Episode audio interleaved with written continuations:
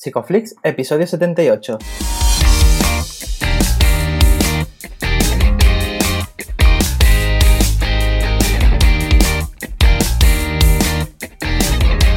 Bienvenidos a Psicoflix, un espacio de psicólogos para psicólogos, un podcast donde entre todos buscamos ser cada vez mejores profesionales de la psicología. Aquí hablamos de todas las estrategias, técnicas y noticias de la psicología contemporánea, pero siempre con la evidencia científica que nos gusta defender. Hoy estamos grabando el episodio del 24 de septiembre y estamos emitiendo nuestro episodio número 78, en el que vamos a hablar de la empatía en terapia. Pero antes, recordaros que en psicoflix.com podéis registraros de manera gratuita y estar al día de todas nuestras novedades. Bienvenidos al podcast, buenos días, buenas tardes, buenas noches según estéis escuchando esto. Muchas gracias por estar ahí, muchas gracias por suscribiros también. Bueno, yo soy Jay, no hace falta ya que me presente y al que no hace falta que presentes a Darío. ¿Qué tal, Darío? ¿Qué tal, Jay? Bueno, pues de lunes por la noche cada vez tenemos que intentar grabar el podcast más tarde, ¿no? Esto de, la, hora golfa, ¿no? Como dicen por ahí. bueno, antes de, seguir y pasar al tema que además tengo muchas ganas de, lo de hoy, ¿Sí? creo que va a estar guay, que me lo voy a, me lo voy a pasar bien. Recordamos que, bueno, recordamos, yo creo que no hace falta recordarlo. Está el curso de Polín que lo está petando. está a precio reducido hasta el 4 de octubre y yo creo que ya quien conozca a Edu no hace falta que os digamos que el curso está estupendo y que vais a aprender no solo de, análisis de la conducta, de psicología del aprendizaje, sino que vais a aprender de la vida y que vais a ser mejores seres humanos. Sí, hacéis este curso en general. Bueno, y con esto yo ya paro. Eh, ¿Qué vamos, ¿Qué vamos a hacer hoy, pues ¿Qué tenemos hoy, hoy estoy muy contento, además ya de por el curso, también por el invitado que tenemos aquí. Él es Tommy Norheim, él es psicólogo, es docente en la Universidad Europea de Madrid, es doctorando en el área de psicología clínica y de la salud y pertenece al grupo de investigación Acovejo. Bienvenido, Tommy. Muchas gracias. Bienvenido. ¿Qué tal? ¿Cómo estamos? Todo bien, aquí estamos, empezando la noche, como habéis dicho. bueno, yo, creo que, va, a estar, guay. Además, compartimos ciertos puntos de vista, ciertas formaciones. Pero precisamente sobre eso, nos gusta que, os presentéis. ¿Qué te parece si, bueno, yo creo que la presentación de Ye también está, eh, está, está guay, ¿no? Pero que nos dé un poquito tu toque personal sobre tu historia y tu formación. Perfecto. Eh, pues a ver, eh, bueno, la introducción de Jay ha sido perfecta, honestamente. ha cubierto prácticamente la mayoría de los puntos. Bueno, ha cubierto todos los puntos prácticamente. Eh, a ver, eh, bueno, soy noruego, pero criado en Canarias. Me mudé a Canarias cuando era pequeño y después me vine aquí a Madrid a estudiar psicología. Estudié en la europea, donde conocí al, al grande de Ricardo de Pascual. Y fue prácticamente ahí donde me inicié en, no solo en la psicología científica, sino en la psicología conductual y al final me interesé por el eh, estudio de procesos y resultados. El general sanitario ahí mismo, en la europea, y también hice el curso de, bueno, hice un máster en sexología clínica, en sexología clínica y terapia de pareja, y me metí directamente al doctorado una vez terminé el máster. La verdad es que has tenido una experiencia académica profesional muy intensita, ¿no? Sí, la verdad es que todo ha ido, eh, no sé cómo, pero todo ha ido encadenándose. Es decir, me metí al grado, después directo al máster, a los dos másteres. Después eh, acabé el máster, empecé en la clínica donde trabajo, en la clínica Sinus de Madrid, que es una clínica multicultural para personas extranjeras. Y mientras me metí, eh, o sea, mientras hice eso, automáticamente me metí directamente al grado, al doctorado. ¿Y descansas bien? ¿Comes bien? Em, yo, a mí me gusta decir que sí. Pero la verdad es que el sueño, el sueño sí, no me puedo quejar del sueño. La verdad es que consigo dormir bien. Comida dependiendo del día de la semana. Una vida muy sacrificada, ¿no? Además que, que bueno, viendo tu currículum y la, la, cantidad de experiencia que tienes, y para nosotros es un privilegio tenerte aquí, ¿no? Y, y sobre todo porque hoy vamos a hablar de un tema que, que, creo que además no se ha tocado hasta ahora y creo que es un punto clave dentro de la terapia y me gustaría saber por qué o cómo, qué fue lo que te hizo elegir este tema para tu doctorado. Pues, pues es una muy buena pregunta, la verdad, el por qué la empatía. Eh, eh, la verdad es que es una historia eh, algo larga, pero separada por partes. lo primero es que a mí durante todo el grado y todo el máster, básicamente, todo el mundo me estuvo hablando siempre de, de, la empatía. Hay que tener empatía, hay que ser empático, la empatía es muy importante pero siempre recibía la misma pregunta ante qué es empatía. Eh, ni idea, pero es muy importante. Ahí me lo Sí, la operativización esta no. ya, eh, esa operativización eh, faltaba, la verdad. Y después, eh, bueno, yo en los veranos, mientras hacía el grado en tercer y cuarto año y durante el máster, trabajaba los veranos en Noruega, en el servicio de psiquiatría a domicilio, en el norte de Noruega. Y ahí, entre otras cosas, conocía, bueno, conocía a los psicólogos residentes de ahí del norte. Y uno de ellos, uno, uno, de ellos, uno de ellos, que se convirtió en un gran amigo además, era un máquina, eh, trabajaba ahí, estaba trabajando con personas eh, que venían eh, ah, que venían como refugiados. no me sale la palabra ahora. A ver. Refugiada. Sí, refugiados. A veces se me mezclan tanto los idiomas que no me sale la palabra. ojalá dominase yo la mitad de lo que dominas tú, también te digo. Sí, personas refugiadas. es decir, personas de, de, Siria, Medio Oriente, o sea, personas de países de guerra que en Noruega, por el carácter social que tiene, dijeron, eh, vamos a abrir las fronteras, es decir, no, vamos a ver esto, y dejaron entrar a, todo el mundo, toda persona que venía de una zona de guerra. Sí. Y claro, él de repente vio que en su clínica empezó a aparecer gente que venía de zona de guerra, y me contó una historia, por ejemplo, que era de, le vino una señora eh, traumatizada, porque un día llevando a su hermana pequeña al colegio, eh, su hermana pequeña pisó una mina antipersonas, voló por el aire delante suya, y claro, él está ahí sentado diciendo, ¿qué demonios hago yo con esto? O sea, no, no sabía ni mm. qué sentir, o sea, no, no podía ni imaginarse la situación, estaba perdido. Y todos eran historias así, o sea, historias horrendas que no tenían ni idea de cómo se supone siquiera que tenía que sentirse. Hmm. Ahora, todos, todo, todos sus clientes, todos sus pacientes estaban de acuerdo en lo mismo. Eran la persona más empática que habían conocido desde que llegaron a Noruega. Y él ahí se quedó un poco a lo, vale, no tengo ni idea de lo que he hecho, pero he sido empático. A mí ahí me llamó algo muchísimo la atención y es, eh, es decir, la empatía no tiene nada que ver con que tú sientas, eso es lo primero que me di cuenta, de que percibirte como empático o lo que se conoce normalmente como empatía o se percibe socialmente como empatía, no tiene nada que ver con que tú sientas lo que sienta la otra persona, que es la definición más común, ponerte en el lugar del otro. Y ya ahí, pues digo, eh, a mí esto me interesa estudiarlo. Yo ya estoy harto de tener respuestas eh, y me metí a ello. Y que, dije, ¿qué mejor forma ya que tengo la oportunidad de hacerlo estudiándolo en terapia directamente, eh, estudiando la interacción terapéutica de la empatía, es mi tesis doctoral. Claro. Entonces, eh, bueno, está claro, ¿no? Que no, tampoco podemos forzar emociones y que no va a tener que ver con sentir lo de, la otra persona. Entonces, ¿cómo actúa una persona? ¿no? Vamos a, a lo mejor a delimitarlo de otra forma. ¿Cómo actúa una persona empática? Y ahí la cosa, ¿cómo actúa una persona empática? A ver, por lo menos eh, en, no sé si centrarlo en terapia o centrarlo en general. Bueno, podemos empezar por general y pasar a algo más terapéutico. Algo más terapéutico, vale. Bien, me gusta. Pues saber, eh, una persona empática en general eh, lo que hace normalmente es que al ver ciertos signos de, una persona que está sintiendo una, cierta emoción, es decir, una persona que tiene, vamos a poner tristeza, porque es el ejemplo que suelo utilizar, una persona que ve a alguien con una sonrisa decaída, ve signos de ojos llorosos, ve algún signo que diga esta persona está triste. Lo que hace ahí es eh, bueno, desplegar una serie de, eh, de respuestas, como es preguntarle, ¿estás bien? Más o menos como que se muestran un poco tristes ellos también eh, y dicen que lo entienden. A lo, oye, siento que estás triste, ¿estás bien? ¿Te pasa algo? Y nada más decirlo y ahí como que es a lo, ah, vale, me entiende, sabe lo que me pasa. Te podría preguntar ¿qué función, o sea, cómo, cómo, la validación emocional juega o se combina con, la empatía? ¿Qué, ¿Qué, papel está desempeñando ahí? Muy buena pregunta. Eh, es una pregunta bastante interesante y dependería siempre del caso, por supuesto, de cómo la validación emocional interactúa ahí.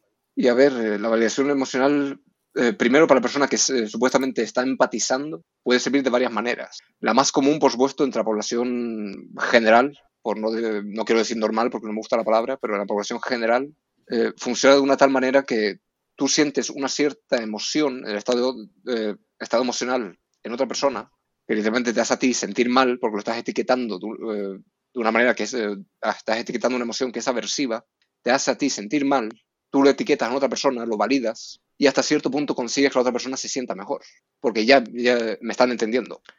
Sí, yo te pido a ti, Darío, y te veo ahí con ojos llorosos, te veo decaído, triste. Y digo, oye, Darío, ¿estás bien? Se te nota triste. Y tú ahí respiras y dices, sí, tío, es que... y te desahogas. Y ahí tú te quitas tu malestar y mi malestar también desaparece. Claro. A ser empático, bueno, actuar de manera empática se aprende. Se aprende, completamente. Es eh, más o menos refiriéndome un poco al, de, de nuevo, a, mi colega del norte de Noruega, eh, lo dicho, él no tenía ni idea de qué estaba haciendo, pero simplemente por eh, moldeamiento puro y duro, o sea, por ir viendo qué funciona y qué no, él fue aprendiéndolo. Ahora, pongo una persona que no tenga ninguna capacidad, no consiguen identificarlo, no saben qué hacer cuando una persona se siente mal. Se puede enseñar, por supuesto. Hay personas, por ejemplo, que siempre, eh, hasta cierto punto sí empatizan emocionalmente, como se llama, de manera afectiva. Es decir, yo veo que tú estás triste, me produce ese malestar, pero no tengo ni idea de qué hacer. Y ahí no se me percibe como empático. pero se puede enseñar, por supuesto. Entonces estaríamos hablando de, distintos mm, tipos dentro de la empatía, o sea, afectiva, cognitiva, o, eso es un mito o tiene alguna correlación. Em, ah, tiene correlación. A ver, no es un mito, por supuesto. Es decir, el fenómeno que están describiendo desde estas corrientes, por supuesto, eh, sí que existen. Ahora, para mí, por lo menos, siempre lo encuentro como que están... Siempre encuentro que la empatía se ha convertido como en un término paraguas para englobar 40 fenómenos distintos eh, bajo el mismo nombre. Y después le ponemos eso, le ponemos eh, empatía expresiva, empatía cognitiva y empatía cognitiva. Y estas tres cosas son completamente distintas. A ver, te estás refiriendo a cosas, hasta cierto punto, a procesos distintos, cualitativamente a lo mejor, sí, pero sigue siendo respuestas puras y duras. Para mí que tú sientas una emoción, que digas que sientas una emoción o que pienses en una emoción, para mí no es nada distinto, desde mi perspectiva, por supuesto, del conductismo radical. Claro. Y entonces, ¿cómo podríamos ir derivando esta forma de actuar de manera empática a la consulta? ¿no? Porque, claro, hay que actuar con empatía. ¿Qué cosas tenemos que tener en cuenta en general? Y muchas personas se sienten mal también por no poder actuar de una manera empática o como entiende el resto, que es de una manera empática. Entonces, volvemos un poco como a eso, ¿no? Del entrenamiento en habilidades sociales. A veces es la experimentación lo que hace que llegues a las claves y otras veces te tienen que enseñar y nadie nos enseña ciertas cosas en el día a día o no todo el mundo tiene la suerte de, aprender ciertas cosas. Entonces, eh, el entrenamiento en empatía, ¿eso es posible? Eh, es posible. Justamente mi práctica profesional en la clínica eh, llevo casos de bueno, adolescentes y algunos niños diagnosticados dentro de...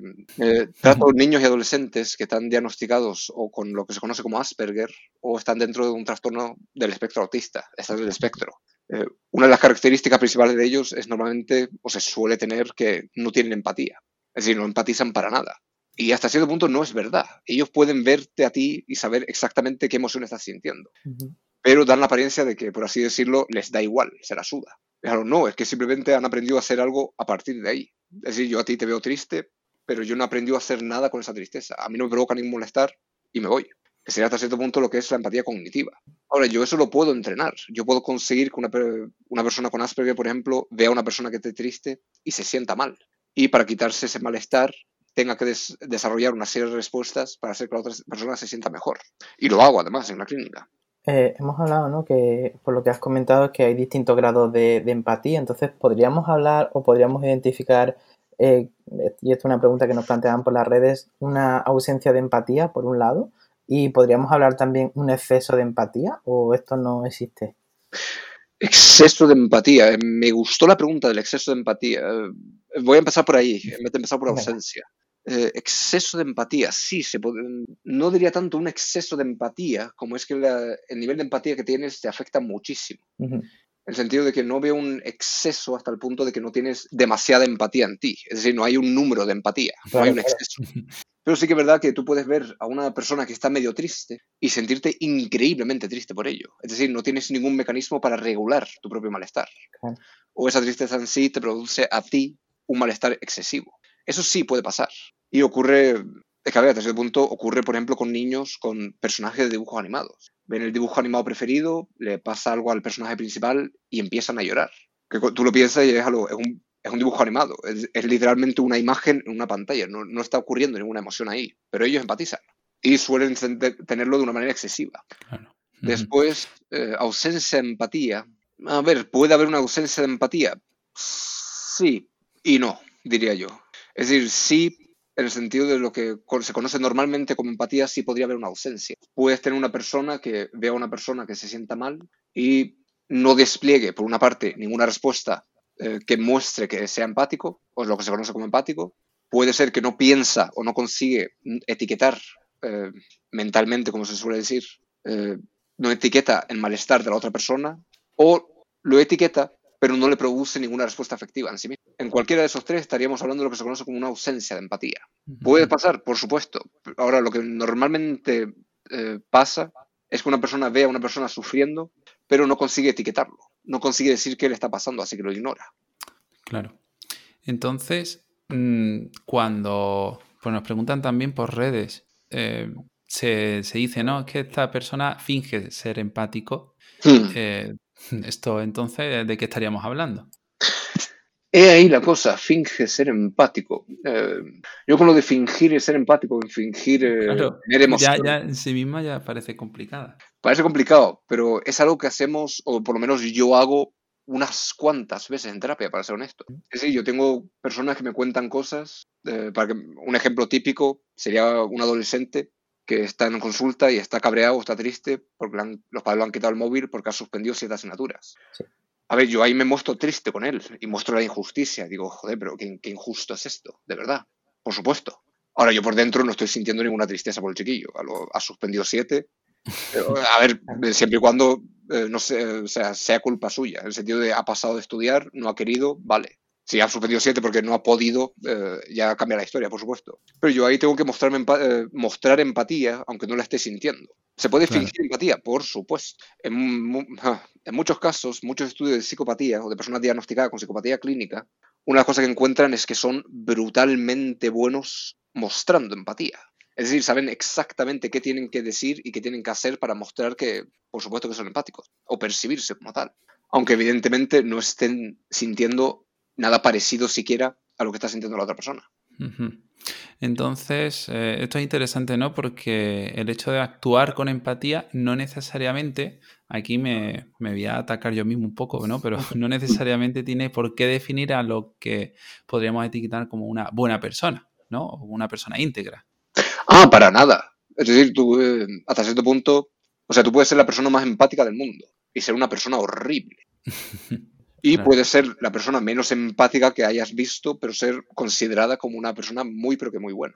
Un ejemplo que os podría poner, por ejemplo, es eh, una persona que es eh, que vea un, vamos a poner de nuevo un adolescente eh, o a, una, a un adulto. Yo encuentro, por ejemplo, me encuentro a una mujer en mi consulta que está súper triste. lo ha dejado con el novio, por ejemplo, o la novia, su pareja está súper triste por ello. Y yo le digo, digo mira, yo, yo entiendo que estés triste. Es que, por supuesto, es triste que te pase esto. Pero claro, es que esto te pasa por promiscuo. Es que no estás casada con él, no estabas haciendo nada y además te pones con él. Yo ahí, hasta cierto punto, estoy siendo empático. Entiendo tu respuesta, me produce la misma respuesta, pero estoy metiendo mis valores sociales y metiendo un juicio sobre ello sigo siendo empático, pero yo, yo por lo menos ahí consideraría a esa terapeuta o a mí mismo si fuera el terapeuta como un mal terapeuta y mala persona. Yo puedo ser cero empático, pero tener unos valores sociales que me caractericen de buena persona. Es, curiosa, ¿no? Esta disociación. Yo además recuerdo que tenía una profesora en la carrera que era buenísima y, decía ella que, que llevaba 25 años dando terapia y, y, además contaba de forma orgullosa como que ella nunca había llorado delante de, un paciente.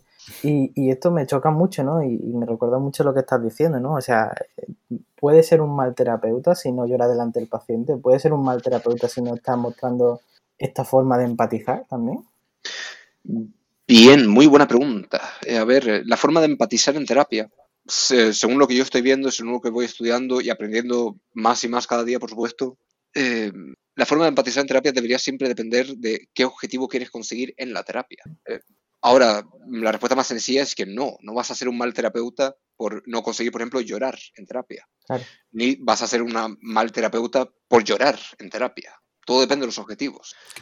A ver, hay veces que literalmente una persona está sintiendo una emoción muy fuerte en consulta y yo no empatizo, porque no tengo que empezar a empatizar con ello. Veo que si empatizo con esto, voy a crear un problema mayor que si no lo hago. Eh, o sea, voy a, necesito extinguir una respuesta y no puedo empatizar con ella. Y al revés, hay veces que no consigo empatizar, no consigo imaginarme la situación, no consigo entender qué fue lo que la persona sintió en esa situación y aún así tengo que ser empático, tengo que empatizar con ella.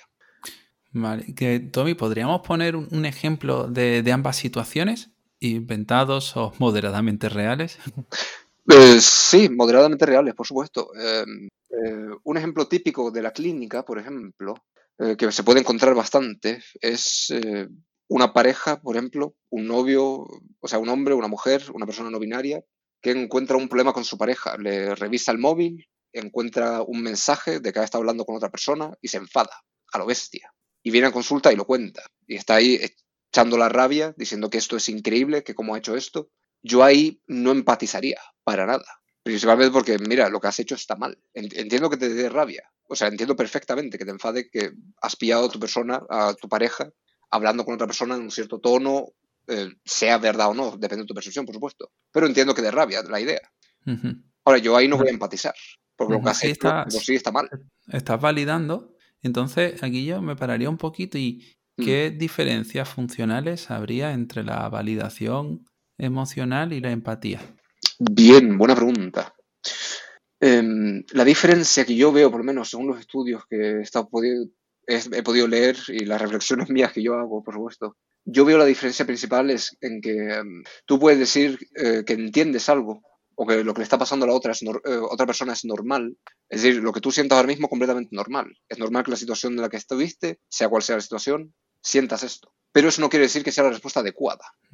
Un ejemplo muy conocido eh, socialmente sería la persona que empieza a reírse o no consigue aguantarse las ganas de reírse en un funeral. Algo, mira, yo entiendo perfectamente que en un funeral puedas tener esa situación. Eh, yo mismo lo admito, tengo la tendencia a veces en situaciones donde no tengo que reírme, es donde más ganas de reírme me entra. Puede pasar, pero no debe pasar, no debería pasar. Hay que tener cuidado con ello. Y la cosa, verbalmente, es decir, simplemente hablando, tú puedes decir a una persona que lo que siente no tiene nada de malo, es normal que ocurra, pero no debería sentirlo. Sigues empatizando y estás validando lo que la persona siente, pero no lo estás permitiendo continuar, que suelen ser dos cosas que se suelen, suelen pensar que van, eh, van de la mano.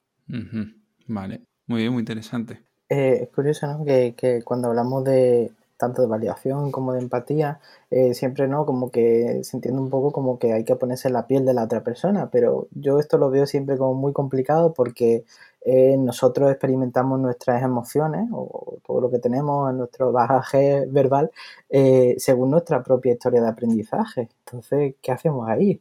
Efectivamente, Jay. no solo percibimos nuestras propias emociones según nuestra propia historia de aprendizaje, sino que muchas veces aunque estemos nombrando la misma emoción, usamos la misma palabra para nombrar la emoción, no estamos sintiendo la misma emoción. Em, hay personas que, por ejemplo, que es un, es un, esto es un ejemplo que suelo utilizar mucho en clase, hay personas que cuando dicen que están tristes o van a mostrar tristeza o nombran la tristeza, lo dicen con la ceja, eh, o sea, la ceja fruncida, con un tono grave, y lo dicen así, estoy triste. Mm. ¿No consigue ver que estoy triste? A ver, socialmente, por supuesto, esa reacción eh, no es tristeza, eso es enfada, enfado, es rabia. Pero tú has aprendido a nombrar la tristeza. Eso de por sí va a crear un problema. Es decir, si yo, si yo por ejemplo, me encontrara eso en, terapia, ¿qué emoción se supone que tengo que sentir? ¿Tengo que identificarlo como tristeza? ¿Tengo que empatizar con la rabia? ¿Cuál de ellas, eh, ¿Con cuál de ellas empatizo? Esa es la primera cuestión.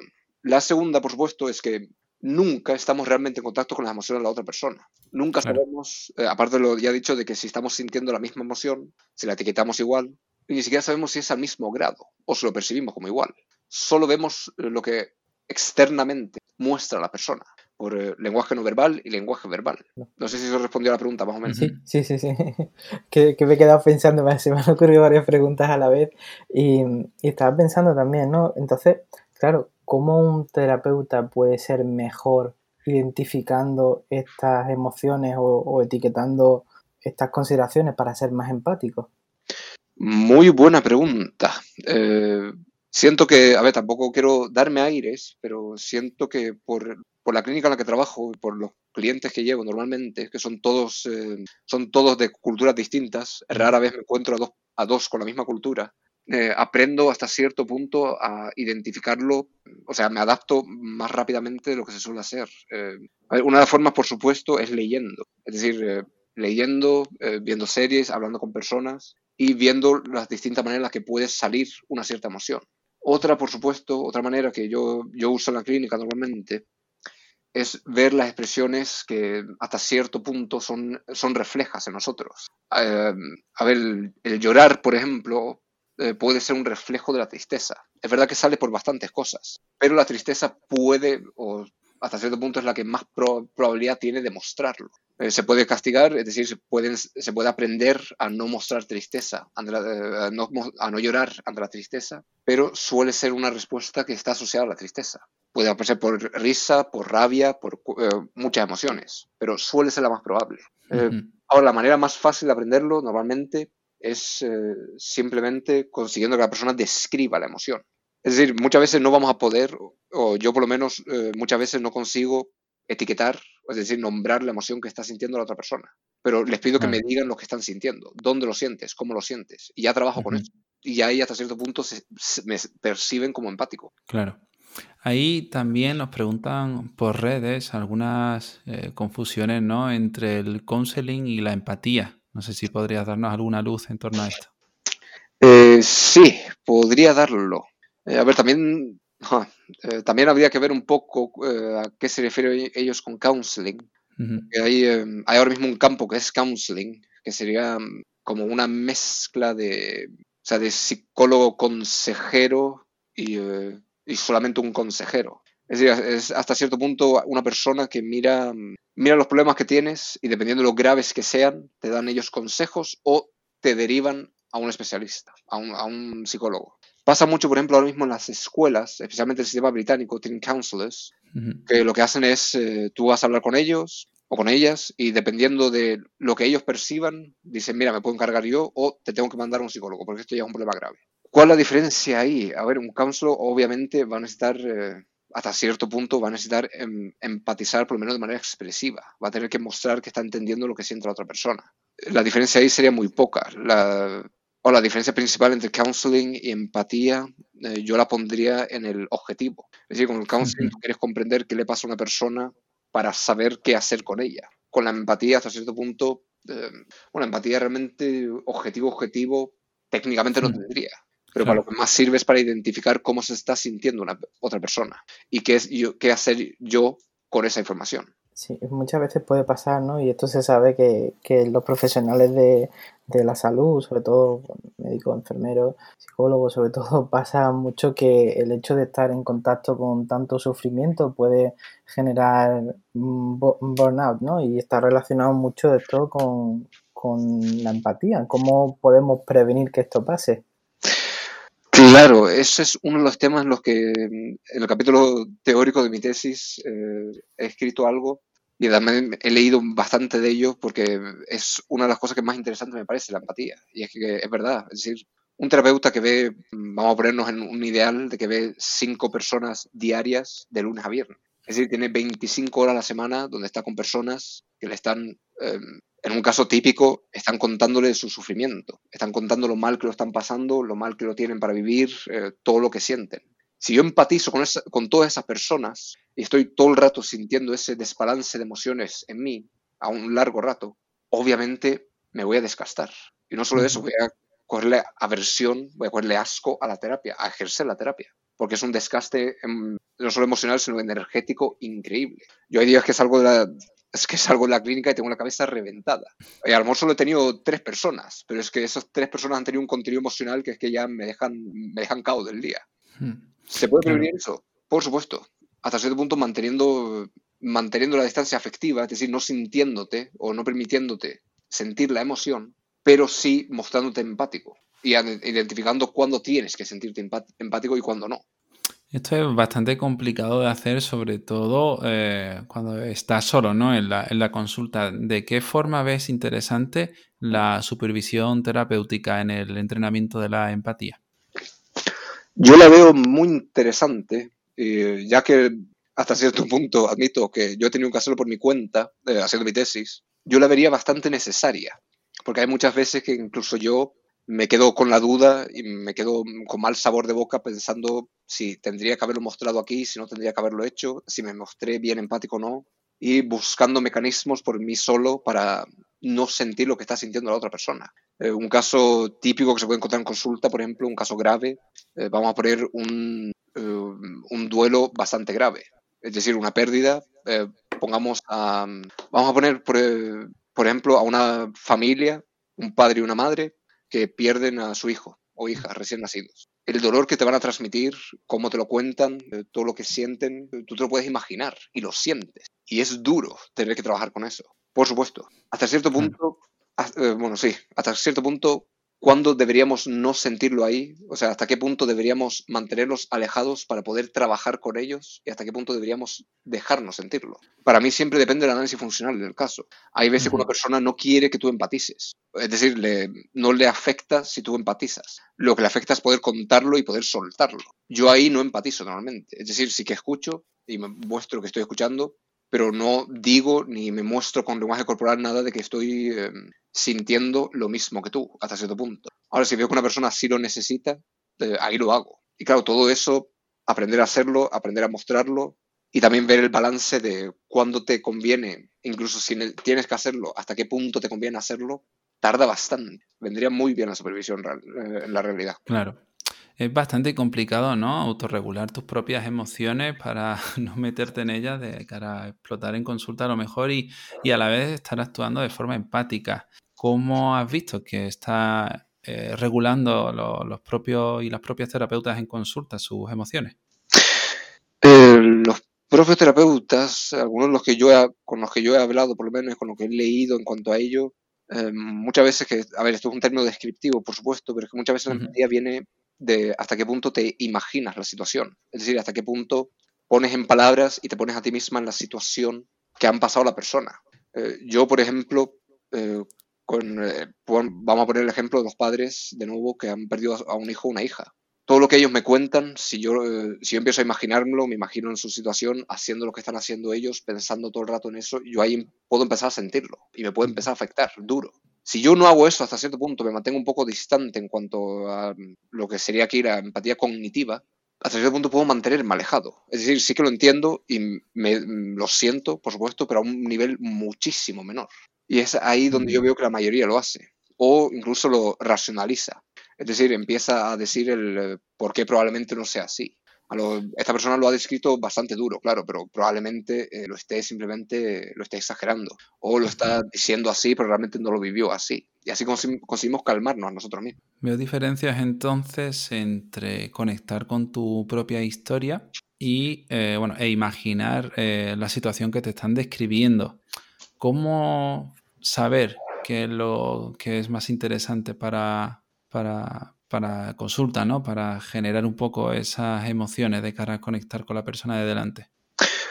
¿Cómo saberlo? Yo lo suelo hacer directamente con el análisis funcional. Es decir, eh, incluso si es en la primera sesión, eh, yo miro ahí mismo e intento ver cuál es la intención de la persona. Hay personas que en la primera sesión eh, de diferentes terapias lo que quieren hacer es hablar.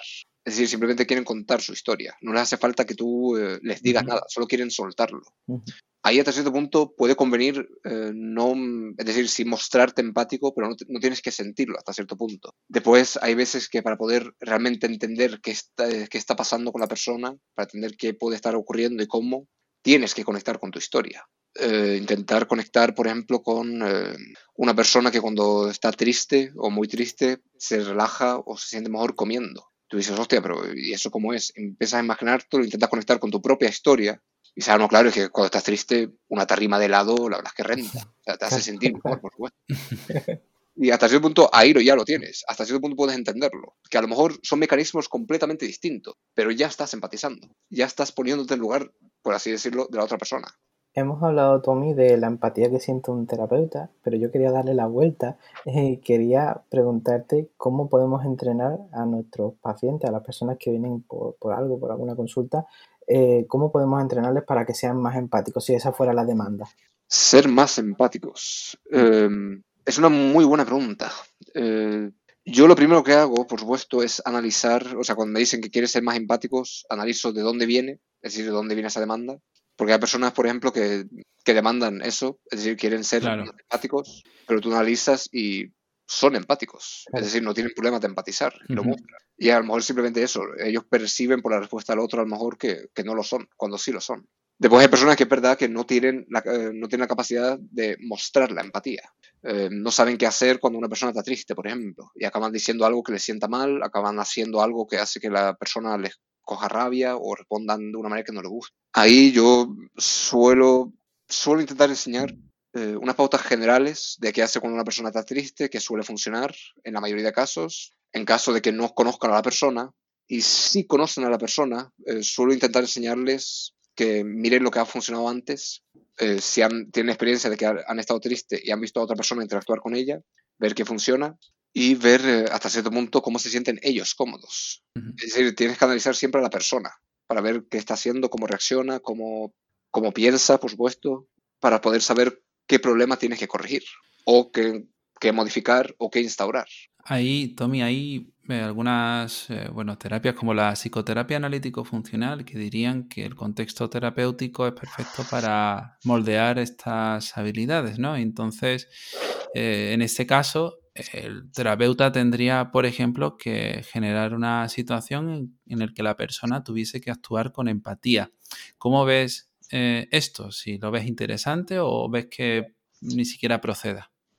Eh, lo veo interesante y por supuesto procede. Es decir, la terapia analítico funcional tiene mucha razón en eso de que el contexto terapéutico es muy adecuado para moldear la conducta del cliente. Al fin y al cabo es lo que estamos siempre haciendo en terapia. Normalmente lo hacemos verbalmente, simplemente diciendo lo que tienen que hacer, cómo hacerlo y demás, pero tienen toda la razón. Es decir, se tiene que moldear. Yo lo haría con un role-playing directamente. Un role-playing donde, donde hago que ellos se sientan tristes, es decir, ellos hagan de tristes, yo primero se lo enseño y después lo hago al revés, es decir, yo actúo de triste y les voy mostrando qué puede ocurrir, o lo hago directamente usando lo que ya he hecho, si he tenido la oportunidad. Es decir, si han estado triste en algún momento, les recuerdo cómo he actuado yo, vamos hablándolo y se lo voy enseñando más o menos de manera mecánica, para que después cuando salgan fuera, por supuesto, puedan empezar a aplicarlo. Perfecto. Oye, ¿y eh, hay algún libro sobre el trabajo de la empatía que puedas recomendar a terapeutas y no sé hasta qué punto a, pacientes?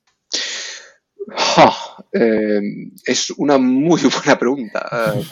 y es que una de las cosas que más me ha costado de mi tesis es encontrar literatura científica y literatura, bueno, literatura empírica y libros de cualquier tipo que realmente expliquen bien lo que es. Claro. Eh, lo dicho, es un término paraguas. Eh, la empatía se usa como un término que engloba todo lo que se considera socialmente empático. Eh, incluso dentro de la propia literatura científica es algo, tenemos 40 definiciones de empatía, que por supuesto, dependiendo del campo del que estudies, necesitas otra definición. Pero es que muchas veces yo analizándolo veo discrepancias entre las propias definiciones, que no debería ocurrir. Pero desgraciadamente me he quedado con eso, me he quedado con que tengo una falta de literatura y tengo que basarme en, eh, es decir, yo analizo las cosas que leo e intento encontrar lo que se están refiriendo, intento unirlo con lo que sé yo del mundo real, pero mm, desgraciadamente tendría que decir que no. Mm, a día de hoy, por lo menos, que sigo aprendiendo, por supuesto, no hay ningún libro que yo pudiera decir, este lo recomiendo para aprender de empatía. Bueno, unas declaraciones duras, pero reales, y supongo que ahora por ahora tendremos que centrarnos en el análisis funcional de, la, empatía, ¿no? Dentro de terapia. Sí, por ahora eh, sería eso en lo que hay que centrarse. Que no es poco, también, también te digo. Eh, no, por ahora no está resultando poco, la verdad. Pero sí que es bastante interesante, es un trabajo muy arduo, sí, pero a nivel teórico, por lo menos personalmente, a mí me está encantando, porque empiezas a ver qué cosas hacer, qué cosas no hacer, qué cosas son necesarias y qué cosas no son necesarias. Si leyendo, por ejemplo, a Rogers, eh, una de las condiciones, bueno, de sus condiciones del terapeuta que tiene que cumplir, eh, aceptación incondicional, eh, concordancia y empático, claro, para Rogers un terapeuta siempre tiene que ser empático. Es decir, un terapeuta que no esté empático no es un terapeuta adecuado. Es refiriendo, por supuesto, a que siempre sintamos lo que está sintiendo el cliente, porque si no, no hay manera de establecer conexión. Yo estoy justamente argumentándome en tesis que hasta cierto punto nunca hace falta sentir lo que siente la otra persona. Solo tienes que mostrar algo que le indica a la otra persona que tú le estás entendiendo. Eso pase eso o no. Muy, curioso porque toma distancia realmente de, lo que la otra persona siente, piensa, ¿no? O hace. Eh, se toma distancia, sí, pero no solo eso, sino es que lo he dicho, muchas veces eh, yo por lo menos muchas veces no consigo entender qué está sintiendo la otra persona. Es decir, puedo imaginar una situación, pero, bueno, un poco redundante, pero de nuevo, el, ejemplo de los padres que han perdido un hijo o una hija. Eh, a día de hoy, por lo menos, y toco madera para que nunca, pero yo no he vivido esa experiencia. ¿Cómo voy a empatizar yo eh, con mi edad?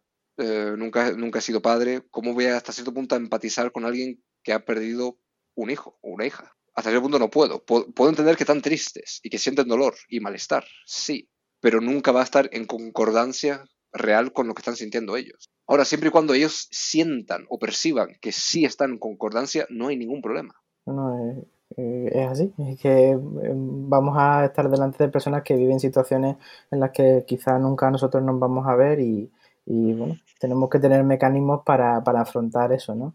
Y bueno, Tommy, ya estamos llegando a los minutos finales del episodio, así que me gustaría para terminar que si alguien quisiera contactar contigo o también que esté estudiando la empatía, eh, ¿dónde te podrían encontrar? Eh, pues a ver, me pueden encontrar en Twitter, en eh, arroba noruego canario, me pueden encontrar en la Universidad Europea de Madrid, en mi correo tommy.noreim, arroba universidadeuropea.es, o me pueden contactar directamente en mi clínica, o sea, en la clínica donde trabajo, en Sinus, que es la clínica multicultural de Madrid, que trae doy terapia en inglés, español y noruego, eh, por lo que cualquiera de esos idiomas me puede contactar, es lo que quiero decir. Y el correo es tenoreim.siños.es. Eh, ahí en Instagram o si son del gremio y lo están estudiando, eh, preguntando, imagino, a personas que seguramente alguien tendrá mi contacto. Seguro, seguro. De todas formas pondremos los datos siempre en la web, dejamos vuestros vuestros datos para que os puedan contactar. Y Tom, te agradecemos mucho este rato que nos has dedicado. Muchas gracias. a vosotros, de verdad. O sea, ha sido un placer increíble y eh, os agradezco muchísimo la, oportunidad de estar aquí hablando de esto. Muchas gracias. A ti, por tu tiempo. Muchas gracias. Y bueno, gracias. Y bueno, a vosotros que estáis ahí, también muchas gracias por estar aquí con nosotros. Recordaros que tenemos el curso de Eduardo Polín hasta el día 4 de octubre, está reducido de precio y la semana que viene eh, vamos a tener por aquí a Vanessa Vilas Río Torto. Vamos a hablar de un tema muy interesante que todavía no hemos tocado en el podcast y que seguro que os va a gustar. Así que si no lo queréis perder, suscribiros y nosotros nos vemos el próximo jueves a las 8 de la tarde con un nuevo episodio aquí en psicoflix.com, en Spotify, en iTunes y en iVoox. Hasta luego. Hasta luego. Hasta luego.